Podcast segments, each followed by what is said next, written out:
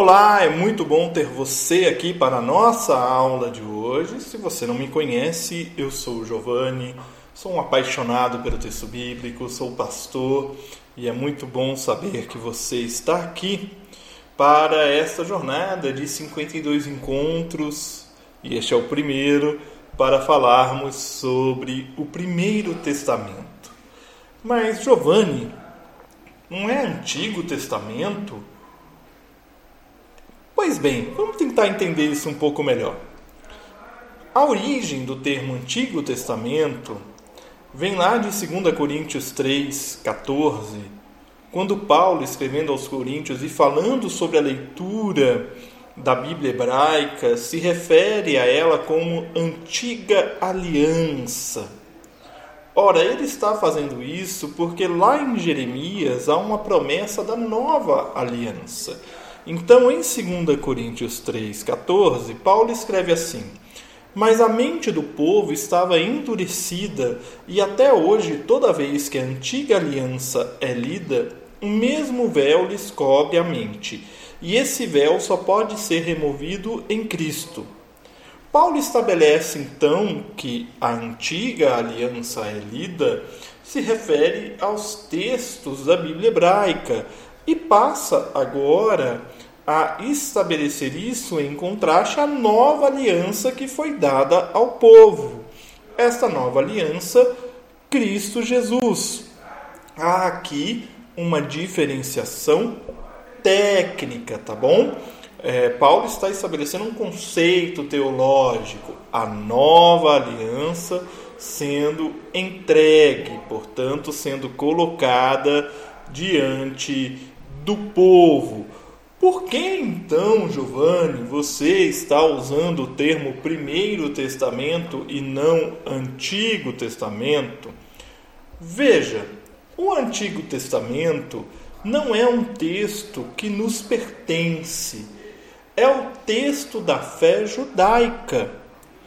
Ora, em diálogo com os judeus, sim, existe diálogo entre cristãos e judeus, e é bom que ele exista não apenas no campo da fé, mas também no campo da teologia, da sociologia, da história, da arqueologia. E neste diálogo com os judeus, nós cristãos ouvimos dos judeus que o termo Antigo Testamento, antigo, antigo é algo antiquado, ultrapassado e convenhamos, nós cristãos não anulamos o Antigo Testamento ou o Primeiro Testamento. Você e eu não deixamos de recorrer ao Primeiro Testamento. Nós lemos e pregamos os Salmos, os profetas, os escritos, os livros da Torá, os livros da história deuteronomista, da literatura cronista, Portanto, nós não abrimos mão destes textos para anunciar a boa nova em Cristo Jesus. Da mesma forma, Paulo, quando define o texto da Bíblia hebraica como antiga aliança, ele está dizendo que toda vez que esse texto é lido, o véu cobre a mente, e esse véu só pode ser removido por Cristo. Portanto, nós cristãos fazemos uma leitura do Antigo Testamento ou do Primeiro Testamento como um, com a perspectiva de Cristo. Logo, nós cristãos, em respeito aos judeus, eu sei que você tem o hábito de falar Antigo Testamento, mas em respeito aos judeus, e também a nossa história cristã, neste curso, nesta jornada, eu vou utilizar o termo Primeiro Testamento. E você vai ver que isto é um hábito. Você vai me ouvir falar diversas vezes Antigo Testamento, não estranhe, mas também não estranhe quando eu falar Primeiro Testamento. Nessa conversa entre judeus e cristãos, escolheu-se então dois termos para substituir o Antigo Testamento: Bíblia hebraica e Primeiro Testamento. A nossa jornada será uma jornada que terá como linha de base para sua elaboração, para nortear a nossa caminhada, o livro de Martin Roussel, publicado pela editora Sinodal e Faculdades Estes, intitulado Panorama do Antigo Testamento, História, Contexto e Teologia. Né? Martin Roussel é um pesquisador do Primeiro Testamento, é, lá na Universidade de Rostock, na Alemanha. É uma obra que vai aí nortear a nossa caminhada neste período. E o que nós vamos estudar então em 52 aulas, Giovanni? Primeiro Testamento tem 39 livros. Sim, isto é verdade. Então a nossa primeira aula é a introdução. Teoricamente poderíamos ter mais 39 aulas, 40 aulas, mas vamos ter 52. Por quê? Porque a nossa caminhada está dividida da seguinte maneira: a primeira parte da nossa caminhada, que se inicia na próxima aula, é a Torá. Nós vamos iniciar o estudo deste panorama pela Torá. Nós vamos ver o Gênesis, o Êxodo, Levítico, Números e Deuteronômios. Cada um destes livros um encontro para falarmos sobre eles. Logo após a Torá, nós vamos estudar a história deuteronomista, o livro de Josué, Juízes, Ruth, os livros de Samuel, os livros de Reis. Logo após a história deuteronomista, nós vamos para a literatura cronista, os livros de Crônicas, Esdras e Neemias, Esther. Após a literatura cronistas, nós vamos para os escritos, o Ketubim, Jó, Salmos, Provérbios, Eclesiastes ou Coelet e Cantares. Depois disso, nós vamos estudar num grande bloco dos profetas. Isaías, parte 1, Isaías, parte 2, Jeremias e Lamentações, Ezequiel, Daniel, Oséias, Joel, Amós, Obadias, Jonas, Miqueias, Naum, Abacuque, Sofonias, Ageu, Zacarias e Malaquias.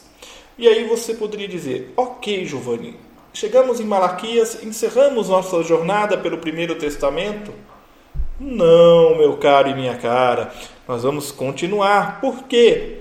Porque você deve saber se não sabe, vai saber agora que existe uma tradução da Bíblia hebraica para a língua grega chamada Septuaginta, tradução dos 70. E a Septuaginta traz alguns escritos a mais em relação à Bíblia hebraica. Escrito estes que o cânon católico romano incorpora, mas que nós, protestantes, não incorporamos. Nós chamamos de apócrifos. Então nós vamos estudar os apócrifos, isso mesmo, vamos passar, vamos fazer um panorama sobre eles. Tobias, Judite, os livros de Macabeus, os acréscimos ao livro de Esther, Sabedoria de Salomão, Eclesiástico, o livro de Baruque, a carta de Jeremias e os acréscimos a Daniel. Encerrando o nosso panorama do Primeiro Testamento, nós vamos abordar alguns pontos teológicos que nós consideramos importante para que você possa compreender melhor o texto do Primeiro Testamento no século 21. Eu estou falando de aliança, os Dez Mandamentos, mulheres no Antigo Testamento, anjos no Antigo Testamento, Qumran e o Antigo Testamento e o nome de Deus. E aí sim nós vamos terminar a nossa longa jornada pelo Primeiro Testamento. O que nós pretendemos ao longo desta jornada de 52 encontros que se inicia hoje é que ao final dele você possa compreender melhor o Primeiro Testamento, compreender melhor o Primeiro Testamento à luz de uma visão presbiteriana, reformada, porque esta é a nossa visão teológica, e compreender melhor a Bíblia Sagrada para que você possa falar do amor de Deus pela humanidade com sabedoria e entendimento. É muito bom ter você aqui com a gente. Senhor, abençoa-nos nesta longa jornada que teremos pela frente. Derrama sobre nós a tua bênção, a tua paz e a tua graça. E que a graça do nosso Senhor e Salvador Jesus Cristo, o amor de Deus o Pai e a presença amiga e consoladora do Espírito Santo estejam com vocês hoje e sempre. Amém e amém. Você ouviu o podcast Café com Alecrim. Eu sou Giovanni Alecrim, pastor da Igreja Presbiteriana Independente do Brasil e um apaixonado pelo texto bíblico e eu convido você a conhecer melhor os meus conteúdos em giovannialecrim.com.br. Um grande abraço e seguimos juntos, aprendendo com Jesus a leveza de viver.